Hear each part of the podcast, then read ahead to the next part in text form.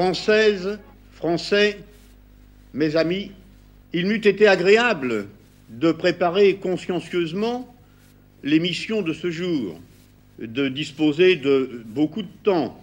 Malheureusement, les choses ont été organisées de telle manière que le malheureux n'a pratiquement plus le temps de dormir entre les prises de son, les prises de vue, euh, si bien que c'est un homme un peu à bout de souffle aujourd'hui qui vient vous parler. Je lis encore des papiers, excusez-moi, je ne sais pas, euh, je les quitterai peut-être en cours de route, peu importe, le problème n'est pas là. L'enregistrement est d'autant plus difficile qu'il a choisi de parler avec vous à travers des visages, à travers des yeux qu'il connaît bien et qu'il aime bien. Parce que je crois que finalement toute l'histoire est là et toute notre intervention tient dans cette phrase-là. Le temps nous échappe, mais nous ne lui échappons jamais. Il nous entraîne inéluctablement dans son mouvement. Nous voici entrés dans la phase ascendante de l'année. Le soleil que l'on croyait vaincu finalement se relève. Vous avez vaillamment passé l'anneau calendaire du solstice et de la Saint-Jean d'hiver, celui qu'on appelle aussi Jean qui rit. C'est parti pour un rendez-vous avec Jeannot, Janus, double face, un visage vers le passé, un visage vers l'avenir. Il est temps de trouver le temps de participer à la régénération du temps et du cosmos, d'éteindre des feux pour en relancer d'autres et rallumer nos chaudières internes. Empruntons ensemble l'autoroute galactique en tohu-bohu tout droit, direction Carnaval et le printemps et leur planète grasse de Mars. Y aura-t-il encore une vie? En mars. Bienvenue à toutes, tous, dans le cabaret de l'avant-dernier jour, cabaret de curiosité sonore, musicale et poétique. C'est une manifestive caravane d'artistes qui est arrivée ici à Germe, chez Lily, pour un passage entre passé et avenir. Le cabaret de ce soir sera une oreille collective et attentive au présent, aussi, à l'ultra-présent dont nous avons besoin pour vibrer, pour la vido vidanto, la vie vivante qu'on aime, qui déborde, qui garbure et qui grabuge. Saint Augustin disait Si l'instant présent devient fixe, s'il est toujours présent, il n'est plus le temps, il est l'éternité. Alors euh, mettons-nous en mouvement.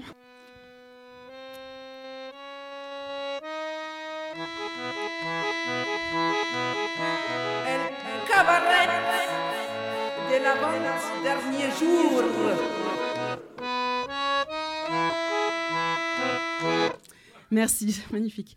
À la technique ce soir, c'est Joanne. À la réalisation, c'est Antoine. Et comme maîtresse de cérémonie ce soir pour vous servir, Anaïs Enchantée. Et encore bienvenue. Applaudissements, tout le monde.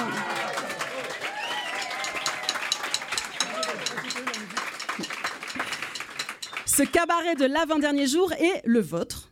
C'est un espace d'expérimentation ethno-sociophonique qui prend les allures d'une radio, à la fois crochet qui déboîte et ondes circuits courtes qui n'émettent que pour ceux qui les écoutent et peut-être euh, aussi euh, qui écoutent toutes celles qui veulent bien la capter.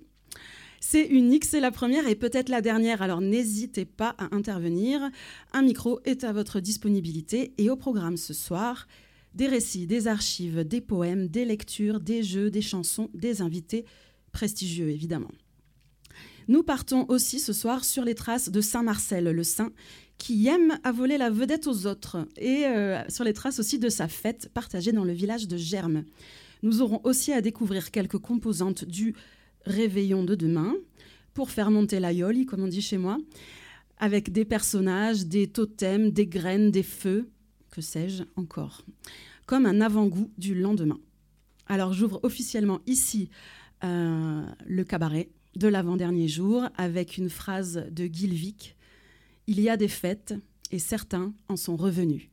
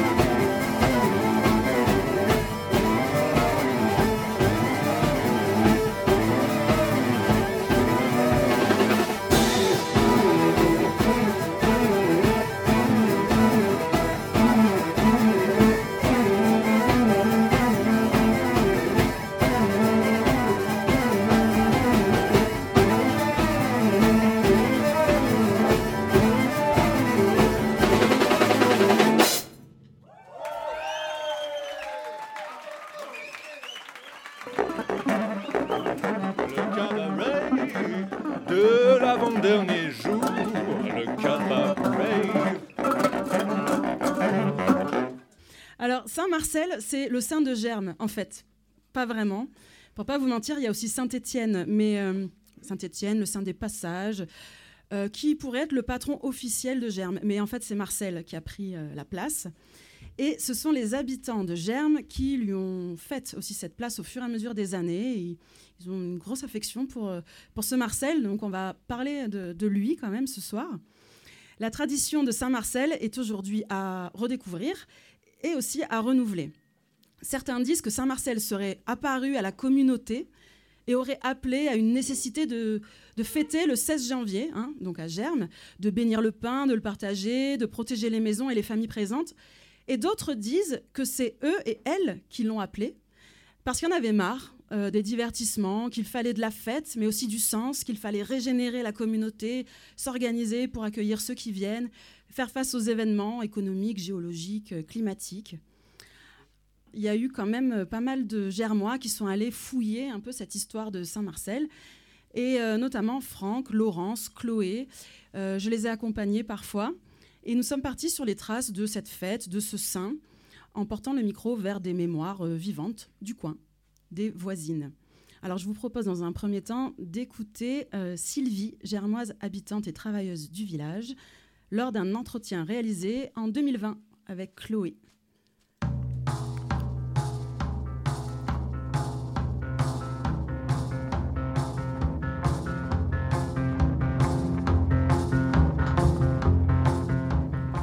moi, ce que je savais de la Saint-Marcel, euh, ce que j'ai entendu toujours dire par euh, les papis, les mamies, euh, c'est que c'était deux, alors je pense que c'était des pèlerins, je pense, qui venaient à cheval, qui devaient passer sur la vallée du Larbouste, aller côté Pougot, enfin les, villages du Larbouste, et qui se sont retrouvés bloqués par la neige. Ça, ils ont commencé, je pense que c'est à Vielle-Louron.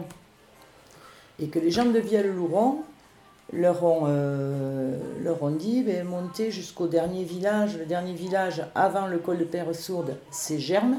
Mm. Et à Germe, ils vous accueilleront, ils vous indiqueront. Euh, il était impossible de passer le col de Père Sourde à cheval. Ça arrive encore maintenant avec les, voitures. Hein, euh. mm.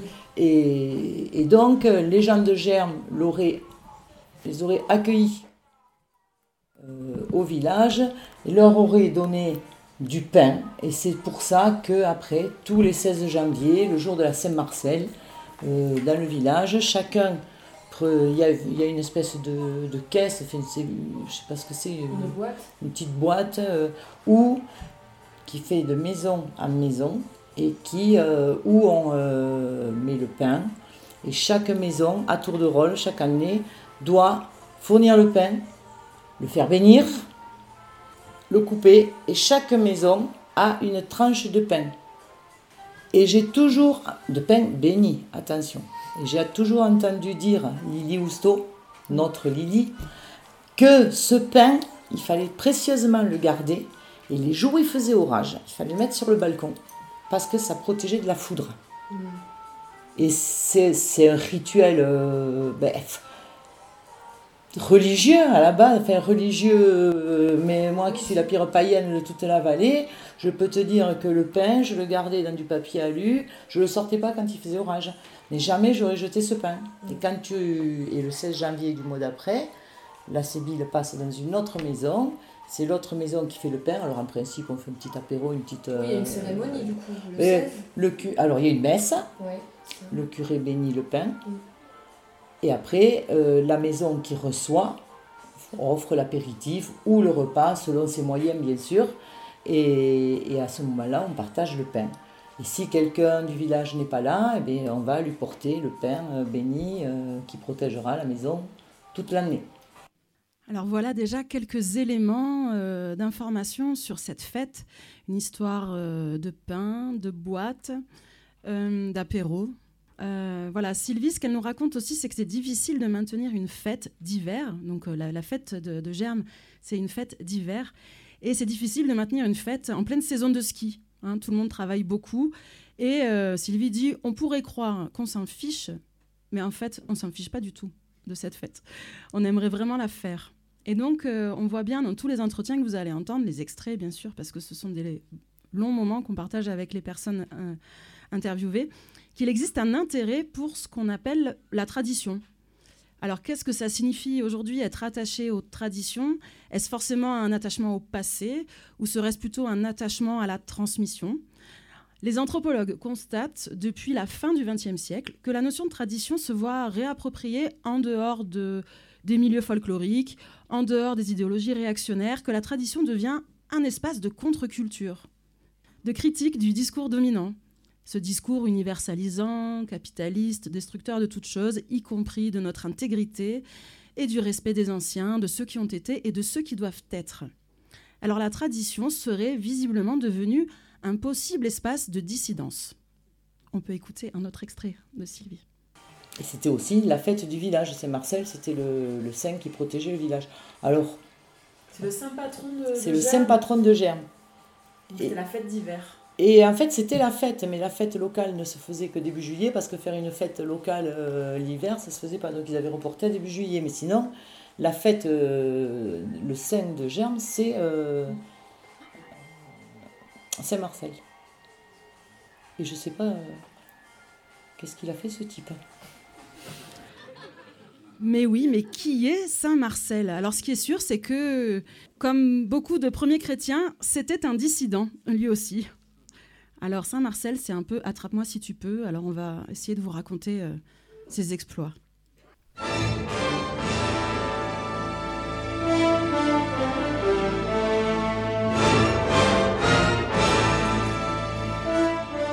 Alors, Saint-Marcel, en fait, il y en a plein des Saint-Marcel. Et oui, c'était un prénom très en vogue entre le 3e et le 5e siècle après Jésus-Christ. Euh, l'un d'entre eux était évêque de Paris. Il était né à Paris et il s'était fait une solide réputation de guérisseur, de thaumaturge. Il aurait accompli plusieurs miracles. D'abord, il aurait calmé un bœuf, voire peut-être même un taureau, échappé d'un abattoir c'est le saint patron des bouchers, Saint Marcel. Il aurait, été mis au défi par un forgeron et il aurait pris une barre de fer incandescente avec sa main, sans se brûler. Et il en aurait même évalué le poids, hein, avec une très très grande précision. Exploit. Troisième exploit, un peu plus mystérieux, il changea l'eau de la Seine en vin. Pas toute la Seine, hein, il en a pris un petit peu et voilà. Et enfin, il triompha d'un dragon hein, venu dévorer des femmes de mauvaise vie. Il le maîtrisa en le frappant trois fois avec son bâton pastoral. Bref, c'est presque du Marvel, hein, un super-héros. Alors là, ce n'est pas Spider-Man, c'est le saint patron débouché, comme je vous le disais. Un autre Marcel, dit Marcel Ier, était natif de Rome. Et il était juste connu pour être une grande gueule. Et l'empereur de l'époque euh, l'aurait réduit à l'état d'esclave et transformé en palefrenier. On ne sait pas s'il est mort d'avoir remué euh, beaucoup de fumier, mais en tout cas, il est le saint patron des grainetiers. Et d'ailleurs, on dit Prépare pour Saint Marcel tes graines nouvelles. Il y a aussi un Marcel de Tarentaise, en Savoie. Lui, c'était un copain de Saint-Jacques, hein. il faisait la fête, ils étaient moines sur l'île de l'Érins au large de Cannes, Côte d'Azur. C'était un noble qui visiblement a eu une vie tranquille. Et enfin, il y a Marcel de Die, fêté le 16 janvier. Un noble aussi, né à Avignon, thaumaturge, saint confesseur. Bref, il regroupe un peu toutes les qualités de tous les autres Marcel. Mais lui, ce sont ses reliques qui ont fait parler de, de, ses, de son parcours. Des gens se sont battus euh, jusque dans le Var. Elles ont été volées, elles ont été brûlées. Euh, je parle de ça, c'était huit siècles après sa mort. Il n'en reste aujourd'hui qu'une phalange. Et l'histoire ne dit pas laquelle. Alors cette phalange, elle est à Barjol dans le Var. Et là-bas, comme par hasard, il y a une histoire de bœuf, de bœuf sacré. Et donc euh, tous les quatre ans, ils fêtent les tripettes avec un bœuf. Tous les ans, ils la fêtent, mais tous les quatre ans seulement, il y a le bœuf. Ce bœuf qui aurait sauvé la ville de la famine pendant un siège. Mais bon, on sait bien que le taureau a été fêté et qu'il y a un culte tout autour de la Méditerranée depuis très très longtemps. C'est vraiment un animal euh, qui est présent un peu partout. Et donc figurez-vous que Germe a aussi, étrange coïncidence, une vache totémique, si je puis dire. Il ne s'agit pas d'une vache euh, née par la communauté pour son lait ou pour la viande, mais pour la fête. Alors, on entend la musique des tripettes de Saint-Marcel, de Barjol, qui est quand même assez intéressant. C'est la dernière danse qui existe dans une église aujourd'hui, en France en tout cas. Vous pourrez aller voir, c'est une danse assez élaborée qui consiste à sauter sur place tout droit comme ça. Pour nous éclairer sur la complexité du phénomène social et culturel qui nous intéresse ce soir, eh je souhaiterais consulter les lumières d'un expert. Je vous propose de tenter de joindre le grand professeur Fournier, Laurent Sébastien Fournier, anthropologue de renom, spécialiste de la fête. Quel suspense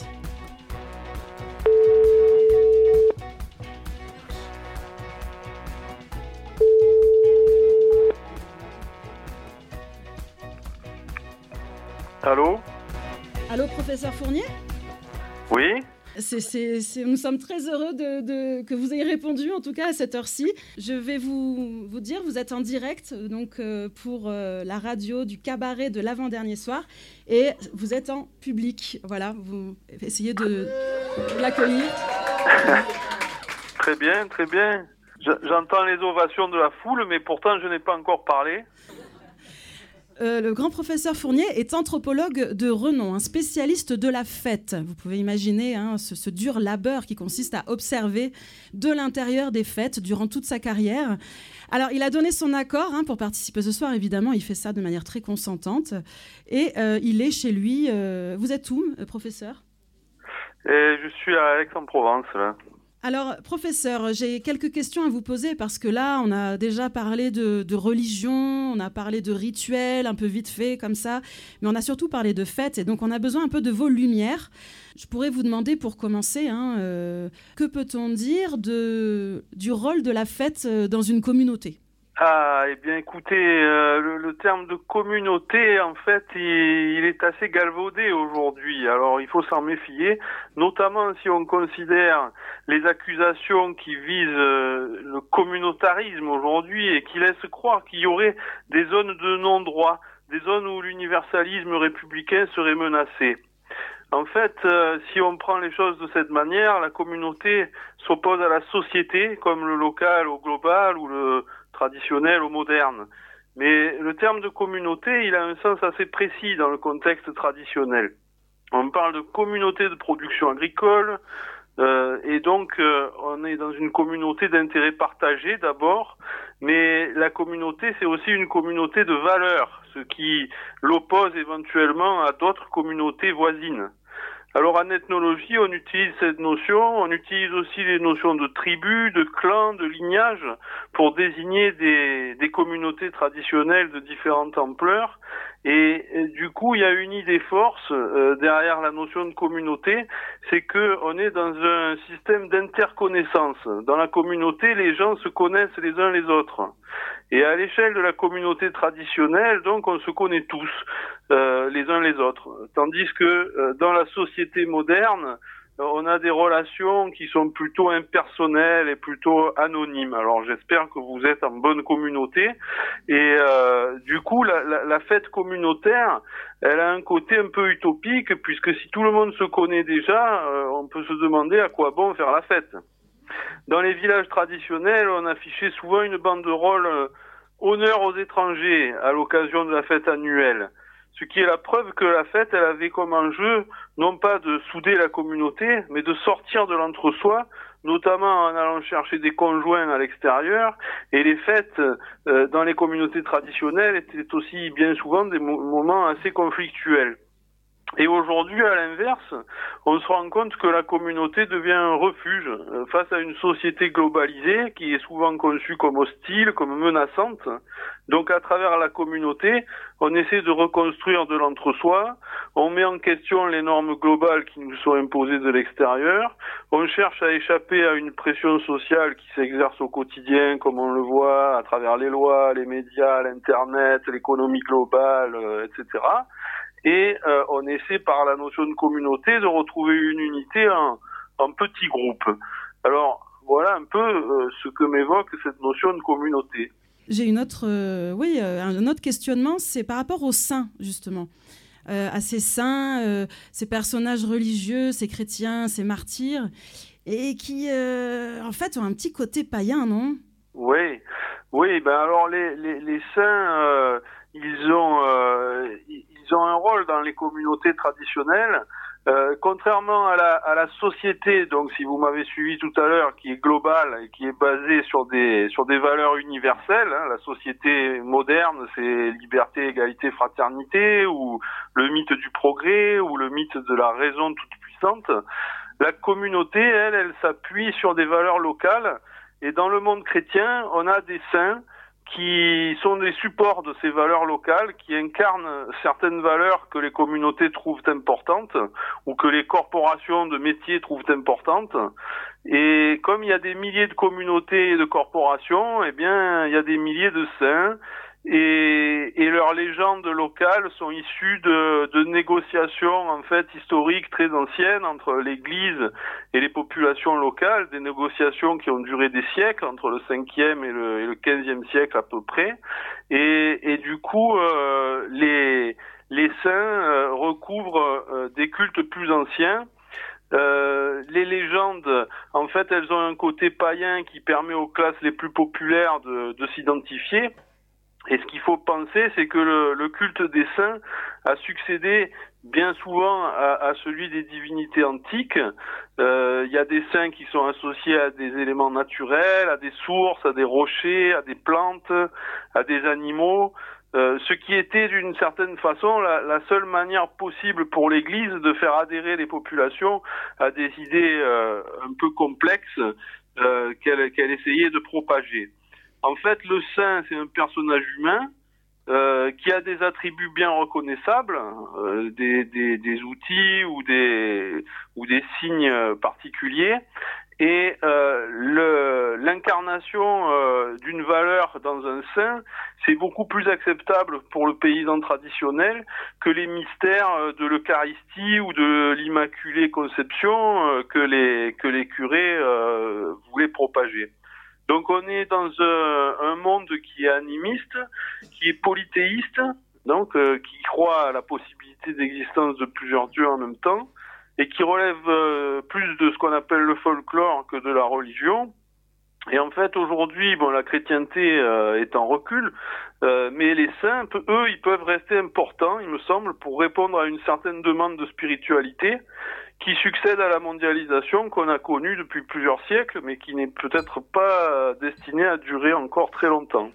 Pour euh, terminer ce, recadrage hein, anthropologique vraiment nécessaire pour continuer ce cabaret de l'avant-dernier jour, euh, j'ai une, question sur le totémisme parce qu'on a évoqué cette vache, cette grande vache de germe, qui moi m'a fait penser à une sorte de totem. Mais que, que peut-on en dire de ce totémisme local?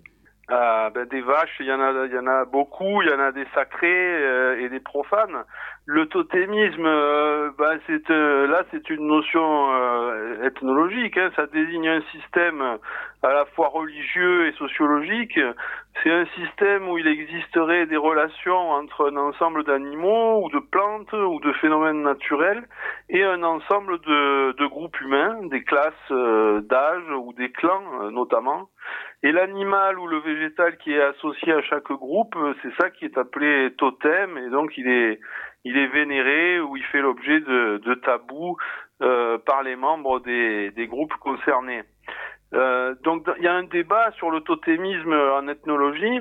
Euh, les ethnologues ont d'abord considéré le totémisme comme une religion archaïque, comme euh, étant à l'origine des religions. Et puis ensuite, euh, on s'est mis à, à, considérer que euh, c'était plus une façon de nous distinguer des primitifs en affirmant que nous, les Occidentaux, nous serions les seuls à, euh, séparer radicalement euh, le règne de l'homme et le règne de la nature, euh, tandis que les eux, les, primitifs, les sauvages entre guillemets, eux, ils, auraient une vision participative des choses dans laquelle donc l'homme et la nature seraient liés par le biais des totems. Alors aujourd'hui, cette question, euh, elle, prend euh, une valeur nouvelle dans un contexte où on n'est plus tellement certain de vouloir nous opposer à la nature, euh, surtout à cause des risques environnementaux, des risques écologiques qui sont de plus en plus importants.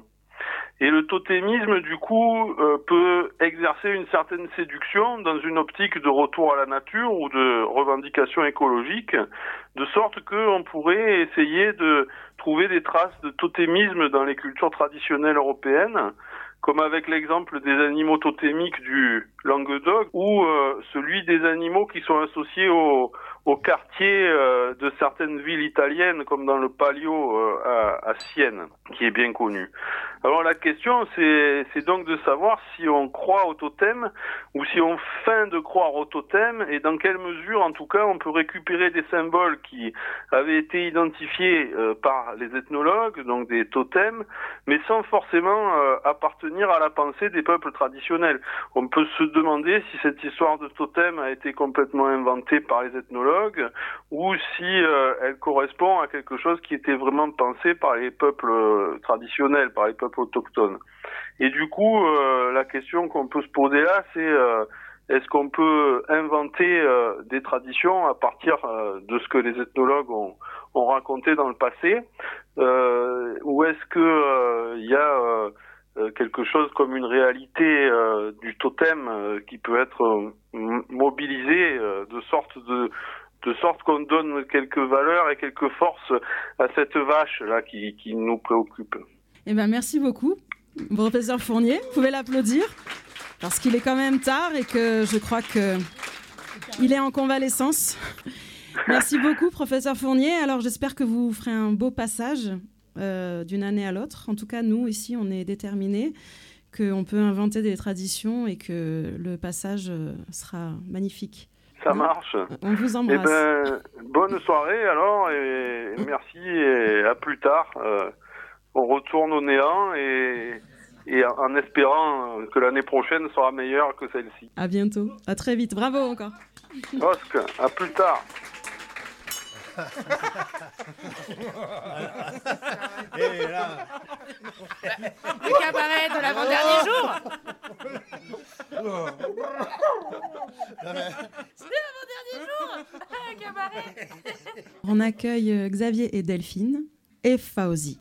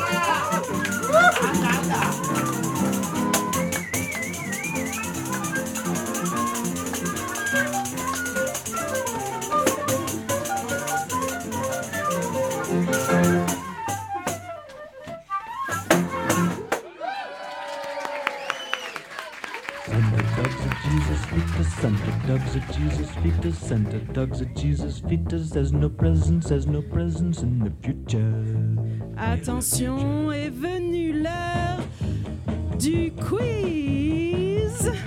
Lumière, Sarah, lumière, lumière. On y va, c'est le quiz. Eh oui. C'est le quiz des saints. Par tous les saints. Et je vous demande d'applaudir et d'accueillir Marceline Monroe.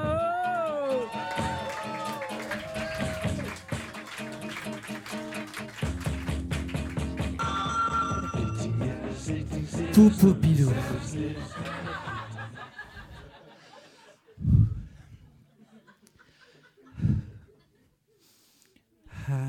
birthday to you. Happy birthday to you. Happy birthday to you, Mr. Marcel. Happy birthday to you.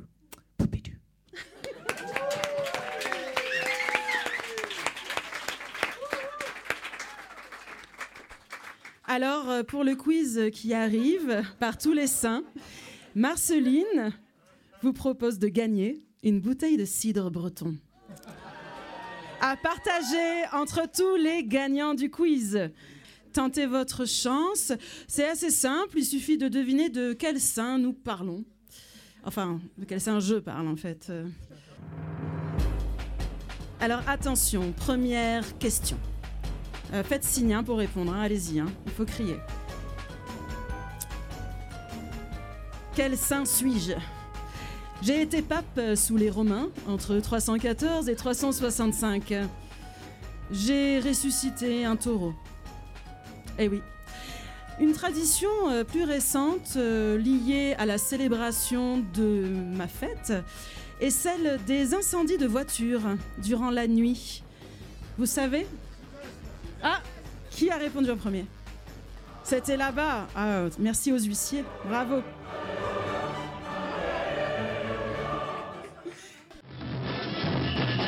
Deuxième sainte, vous avez un indice sonore.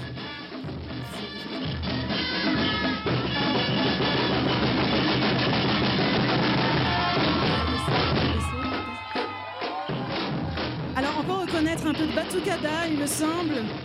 Oui. Et une certaine chanson, au Santa Santa, mm -mm, Viva Luciu et Canta la Moulina. Voilà. Alors, qui connaît cette sainte? Alors, elle est célébrée à Nice tous les 1er mai. Personne ne connaît.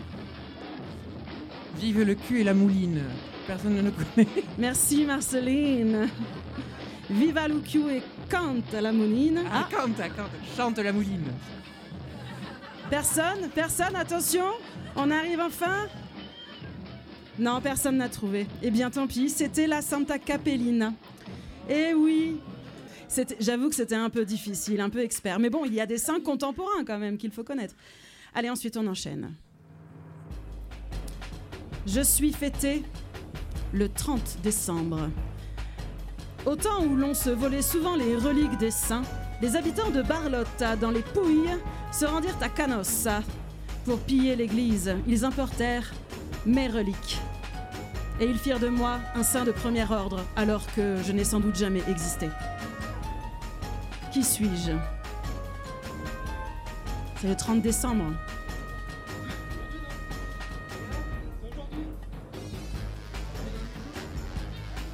Oui, je l'ai entendu. Oui, c'est Roger.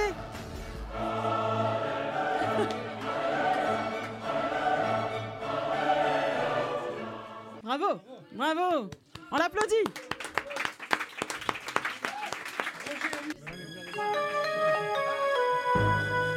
Alors attention.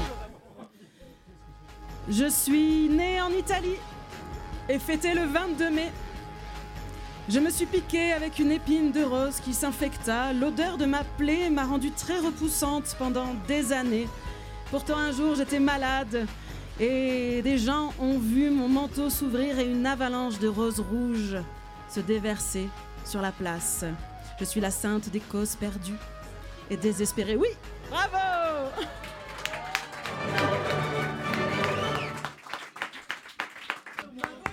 Allez, attention, un dernier saint, très difficile aussi, sauf peut-être pour certains bretons. Alors attention, indice sonore, on entend des bombardes, on entend du feu,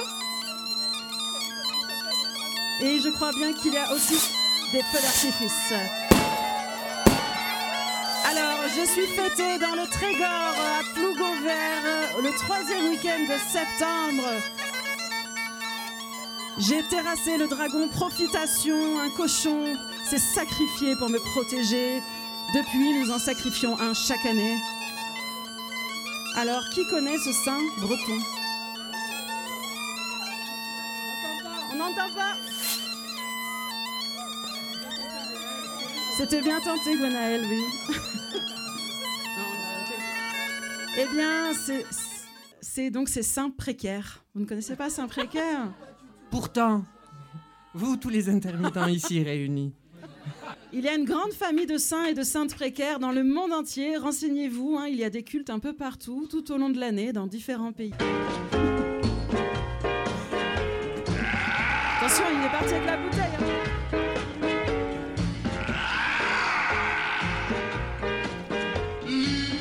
Alors on accueille Daniel et Laurent pour un- une série, un feuilleton en trois épisodes, une lecture radiophonique et curieuse.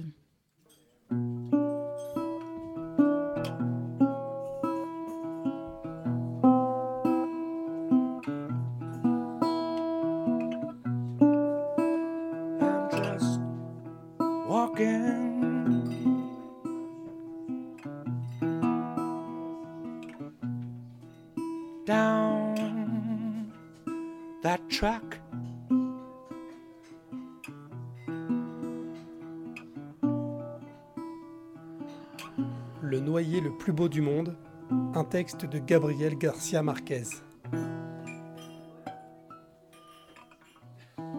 Les premiers gamins qui, qui virent le promontoire sombre et secret, qui se rapprochait peu à peu sur la mer, crurent qu'il s'agissait d'un bateau ennemi. Puis ils remarquèrent qu'il n'avait ni pavillon ni mât, et ils pensèrent que c'était une baleine.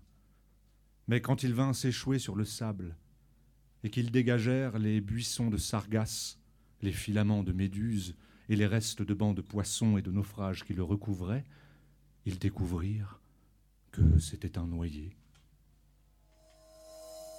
Ils avaient joué tout l'après-midi à l'enterrer et à le déterrer dans le sable quand quelqu'un par hasard les aperçut et alerta le village.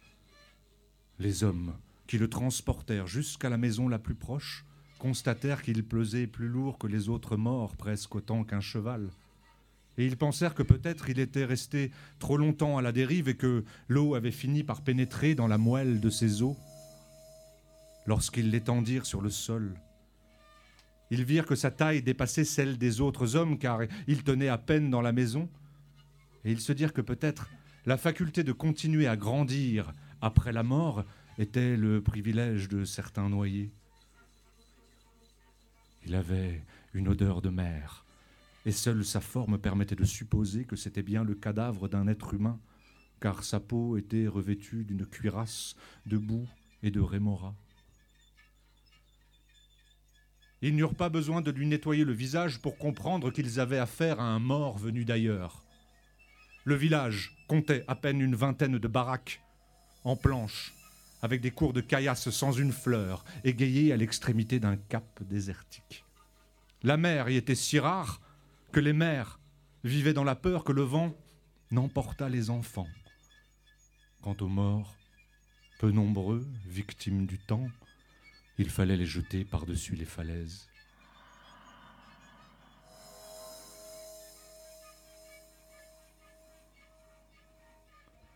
Pourtant, la mer était paisible et généreuse, et sept barques permettaient d'emprunter la totalité des hommes du pays. Aussi, leur suffit-il de se regarder pour se rendre compte qu'ils étaient au complet. Ce soir-là, on ne sortit pas travailler au large.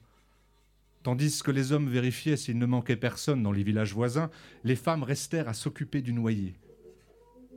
Elles le décrottèrent avec des, des tampons de crin végétal, débarrassèrent ses cheveux de leurs broussailles sous-marines et, décollèrent les rémoras avec des couteaux à écailler.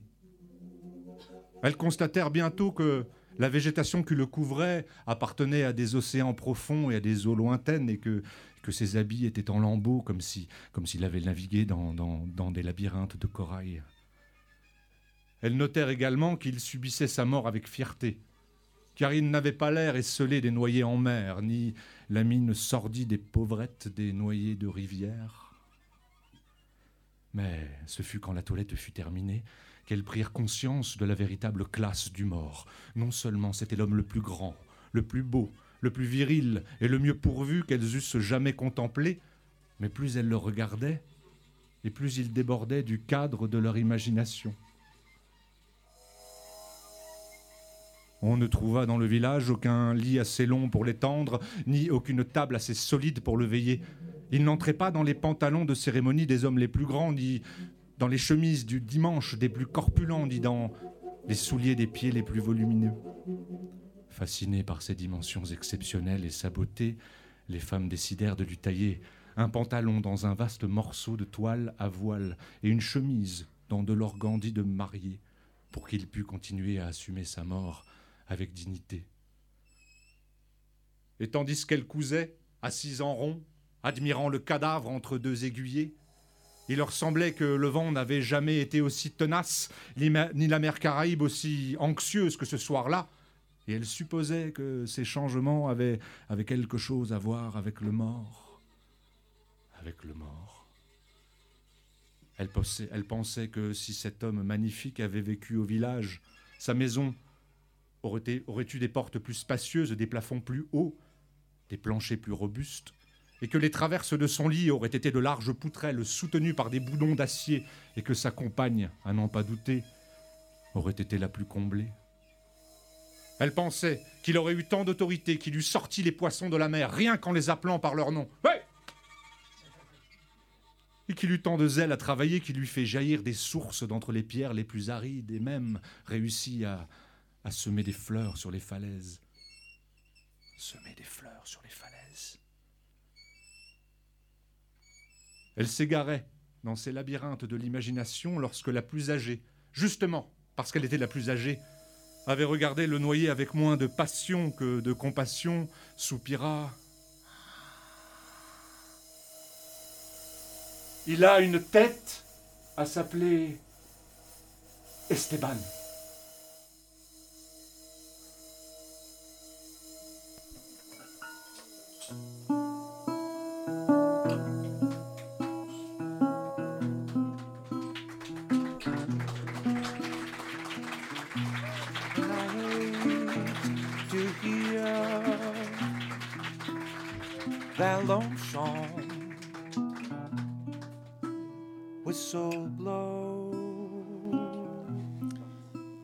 Merci à vous deux.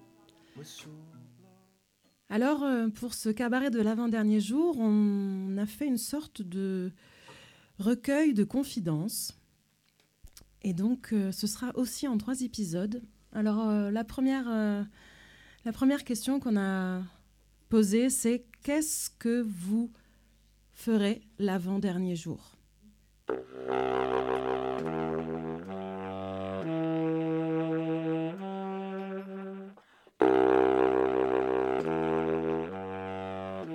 avant-dernier jour, ah ben je rassemble. Je rassemble. C'est l'heure du repas. L'avant-dernier jour, c'est l'heure du repas. C'est l'heure du repas, c'est l'heure du, du long repas. Hein, un repas qui va creuser la nuit. Ouais. Avec qui alors? Eh ben, les, les êtres aimés, donc les amis d'abord. La famille, peut-être. Et puis, et puis peut-être avec deux, trois inconnus quand même.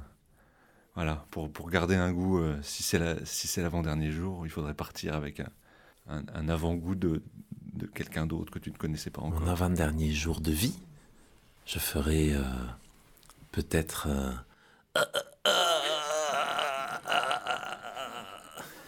ou bien euh, j'essaierai de rassembler euh, tous les gens que j'aime.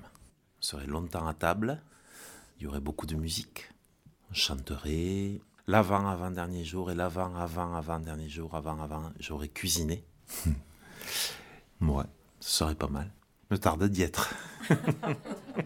Euh, ben, J'aimerais euh, revoir tous mes copains, euh, revoir mes parents, euh, faire des jeux avec mes parents et mes amis, ben, des jeux de société euh, comme euh, crotte-carotte, mirogolo.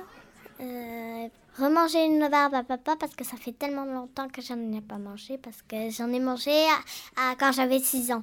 Et maintenant j'ai 7 ans et demi. Je pense que j'aimerais bien aller à la mer, par exemple. J'aimerais bien boire, boire de l'eau de mer. Ouais. Revenir un peu à la source, quoi. Je pense que j'aimerais bien faire ça. L'avant-dernier jour.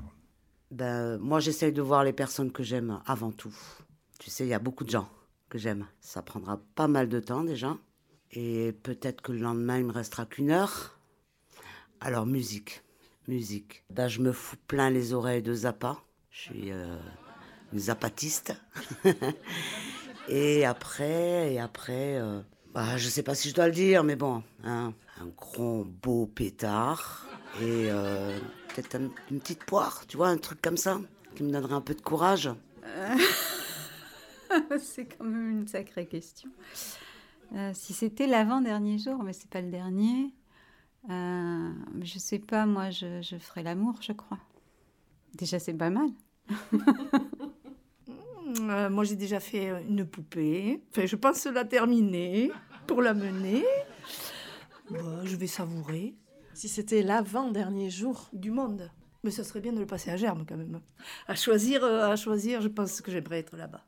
Parce que c'est un lieu magique. C'est pas vrai? Si c'était l'avant-dernier jour, euh, je rassemblerais euh, mon énergie, mes forces, mes amis, mes, mes camarades. je rassemblerais. C'est dommage parce que c'est pas une phrase de moi, mais c'est une phrase qui m'a beaucoup, beaucoup, beaucoup touchée. Attribuée à Luther, le maître du, du protestantisme. Que feriez-vous, monsieur Luther, si demain c'était la fin du monde? Et il répondait Je planterai un pommier. Alors j'espère que c'est ce que je ferai aussi. Si c'était l'avant-dernier jour, j'espère que je planterai un pommier. Peut-être que ça pourrait être l'avant-dernier jour euh, de quelque chose d'autre que de la fin du monde. Dans ce cas, ce serait l'avant-dernier jour de quoi? De la compote de pommes.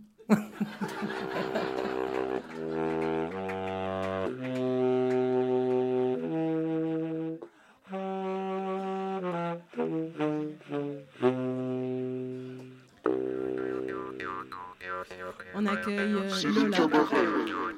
Lola.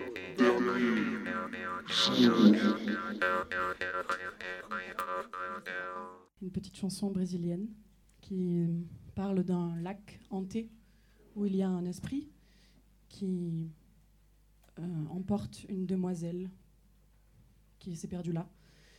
Et un oiseau à côté qui chante Demain, je m'en vais, demain, je m'en vais, demain, je m'en vais.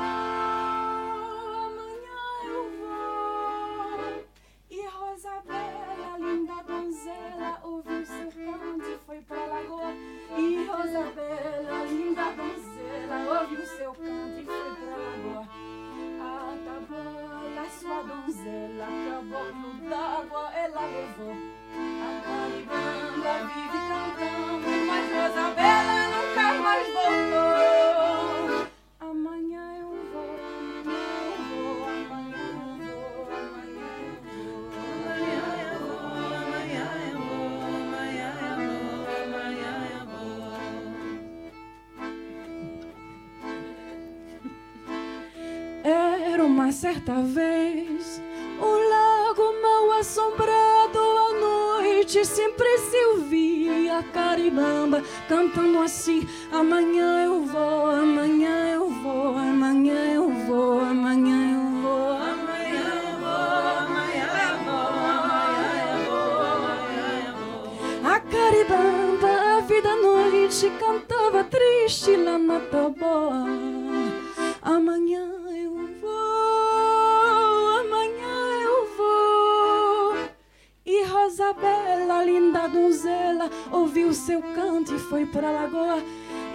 Rosabela, linda donzela, ouviu seu canto e foi pra lagoa.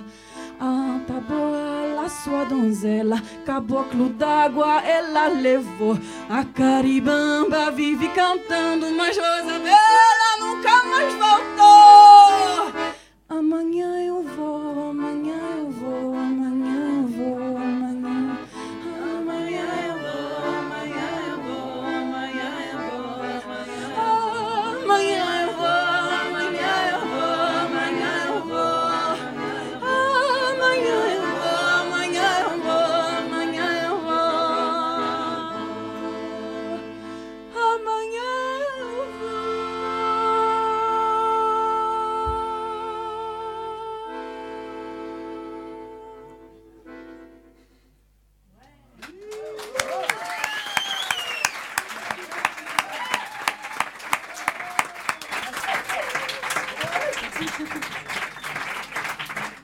j'accueille Laurent, Laurent Paris. Pour la 20 derniers jours, tu as envie de nous dire quelque chose? Despinde plau Israel el bicho. Y aquel tiro, bicho laimo. Que rudo, que fre, que plajo. Ma tira, tira, tira. E buscio laimo. Nes più calde, nes più dell'alti. Nes più flio de rino. La dima tranija, treja. Bisciosò, bisciotè, ma bisciolade.